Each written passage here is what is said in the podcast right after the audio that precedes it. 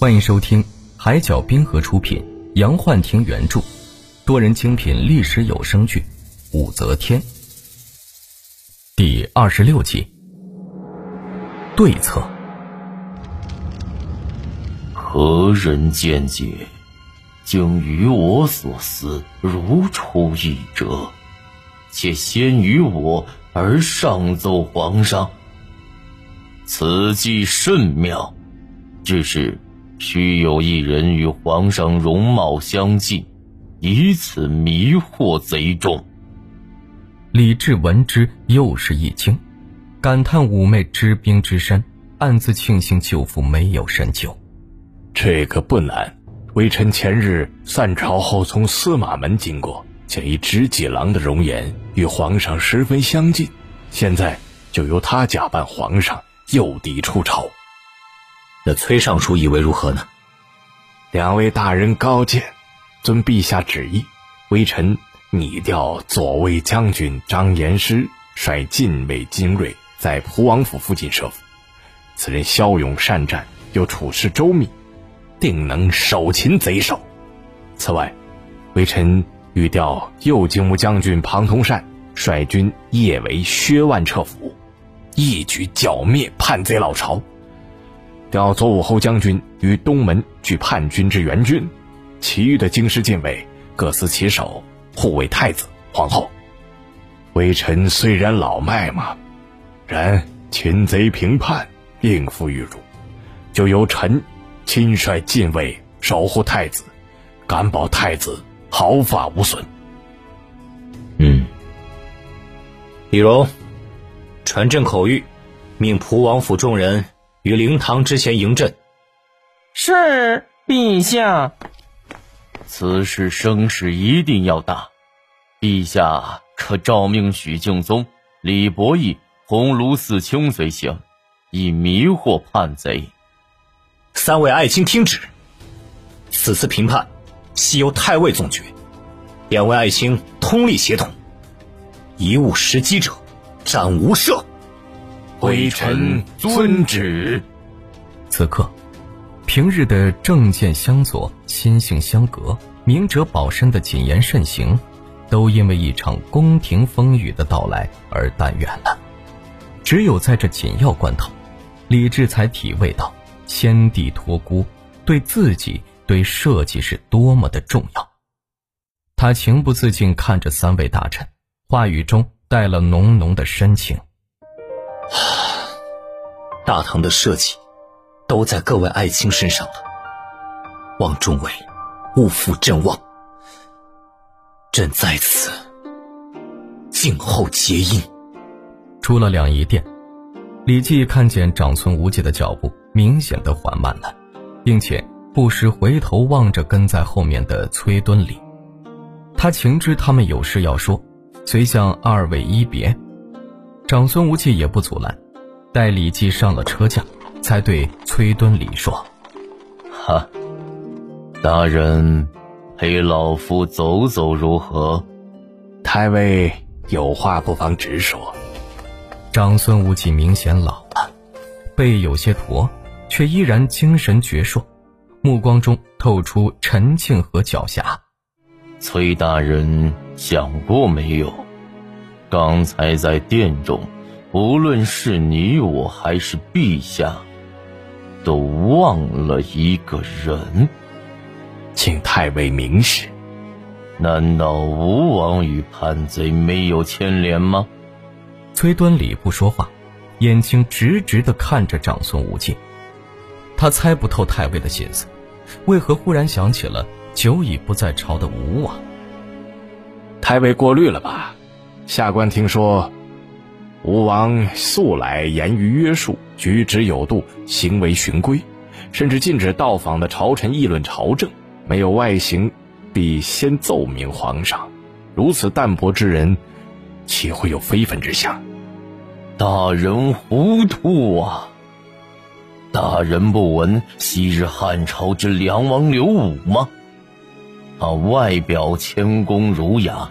敬畏景帝，背后里却觊觎楚居，派遣刺客，行刺拥立太子的大臣。岂非口蜜腹剑？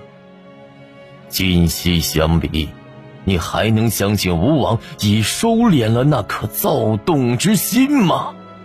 太尉所虑也不无道理。然唐律书意是大人书写，倘若轻信传言，不重证据，又如何向朝野交代呢？这个大人多虑了。老夫既是为国除害，自然不会因证据不足而给人以口实的。下官署理兵部，对律例不太清楚，才请太尉与大理寺卿、刑部尚书多沟通，才好定夺。下官先告辞了。长孙无忌望着崔敦礼渐行渐远，才收回目光，嘴角溢出依稀的冷笑：“哼。”如此胆小，岂可统万军于麾下？辕马的蹄声缓缓地敲着地面，与车轮声浑然一体，将长孙无忌的思绪拉得很远。贞观十六年，那是一个让他伤心纠结的岁月。他看着长大又由他鼎力举荐的太子李承乾与太宗交恶了。事情缘由是承乾行为放荡。纵欲沉沦，竟与一个叫称心的越人纠缠不清。太宗闻之大怒，杀了称心，还连坐数人。承乾怀疑是李泰告密，怨心于甚，又在宫中搭起棚室，日夜作乐，悼念承心。右庶子孔颖达和左庶子于志宁规劝，他不但不听，反而招募刺客张师正追杀他们。更令太宗不能容忍的是。程潜在听到李泰有可能取代他为太子时，竟勾结汉王李元昌、兵部尚书侯君集、左屯卫中郎将李安言、扬州刺史赵杰、驸马都尉杜和等人谋反，欲纵兵入西宫。贞观十七年，齐王李佑反于齐州，城前大笑：“哈哈哈哈哈哈！本宫西畔宫墙，去大内正可二十步。”事后。何干乘机被抓，太子谋反之事暴露，在社稷与亲情冲突之际，太宗选择了江山，将此案交于长孙无忌、房玄龄、李绩等人处置，最后太子被废。但让长孙无忌无法理解的是，太宗竟置朝臣立魏王李泰为嗣的陈奏于不顾，执意要立吴王李克为太子。那李克算什么？他非嫡子，名不正言不顺，母亲又是前隋的公主，倘若他成了皇上，那无异于隋朝的复辟。那天朝会后，他和太宗在两仪殿里发生了激烈的争论，他以内兄和丞相的身份，疾言厉色地申明了自己的理由。陛下此举。可想过长眠于昭陵中的文德皇后？微臣记得皇后弥留之际，多有托付，言辞恳切。现宗山犹在，而情已去矣。皇后泉下，岂不涕泪怆然？李四之事关乎社稷，贤者旦举。与文德皇后何干呢？陛下此言差矣。当年炀帝昏庸，民怨沸腾，遍地鲜火，触之即燃。微臣与皇后追随高祖，与陛下共生死于战阵，同患难于坚危，皆为解民于倒悬，救世于危垒。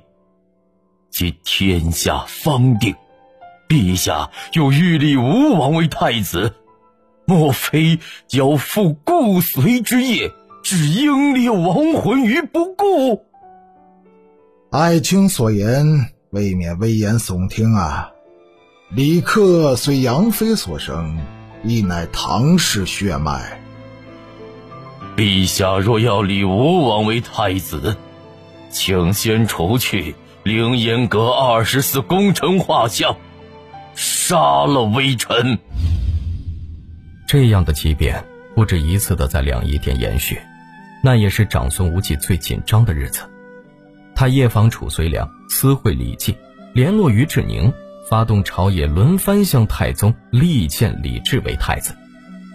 作为亲舅父，长孙无忌对文德皇后生的每一个儿子都了如指掌。他不是不知道李治懦弱的性格，但他宁可用一个才气平庸却能容人的李治，也不愿让大唐的国柄落到体内流着一半随氏血液的李克手中。李世民在朝野的强大压力下，终于将目光落在李治身上。在长孙无忌看来，风波并没有平息，李克也从没有放弃过觊觎皇位的野心。十几年来，他的眼睛一天也没有离开李克。李克清静淡泊，不过是韬光养晦，是沉默的。难道方一爱、薛万彻柴令武欲图谋反时，李克能熟视无睹的去做一个旁观者吗？既然皇上把评判的权利给了老朽，我一定要趁机除去这颗在心头堵了十多年的坠流。一声吆喝，车驾停在了府门前。打断了长孙无忌的思绪，他抬眼一看，雪渐渐的小了。夫人一边为他清理身上的雪花，一边要丫鬟拿来长服。如此大冷的天，老爷还出去办事，你们快去为老爷备几样小菜，烫一壶热酒来驱寒。长孙无忌心不在焉的回应夫人的热情，却没听见他在说些什么。他还没有从思绪中走出来。老爷，中书令柳氏大人、左卫将军张延师大人求见。长孙无忌闻言十分纳闷，不知这两人是怎么走到一块儿的。可他很快就判断出来，至少张延师前来是与评判脱不开干系的。他的眉头顿时就展开了。让厨房准备一些酒菜，我要与两位做应雪之饮。你们几个为两位大人打去肩头的落雪。是老爷。这份热情与细心，让那些平素见惯了他冷峻的丫鬟、府役们，多少有些不习惯。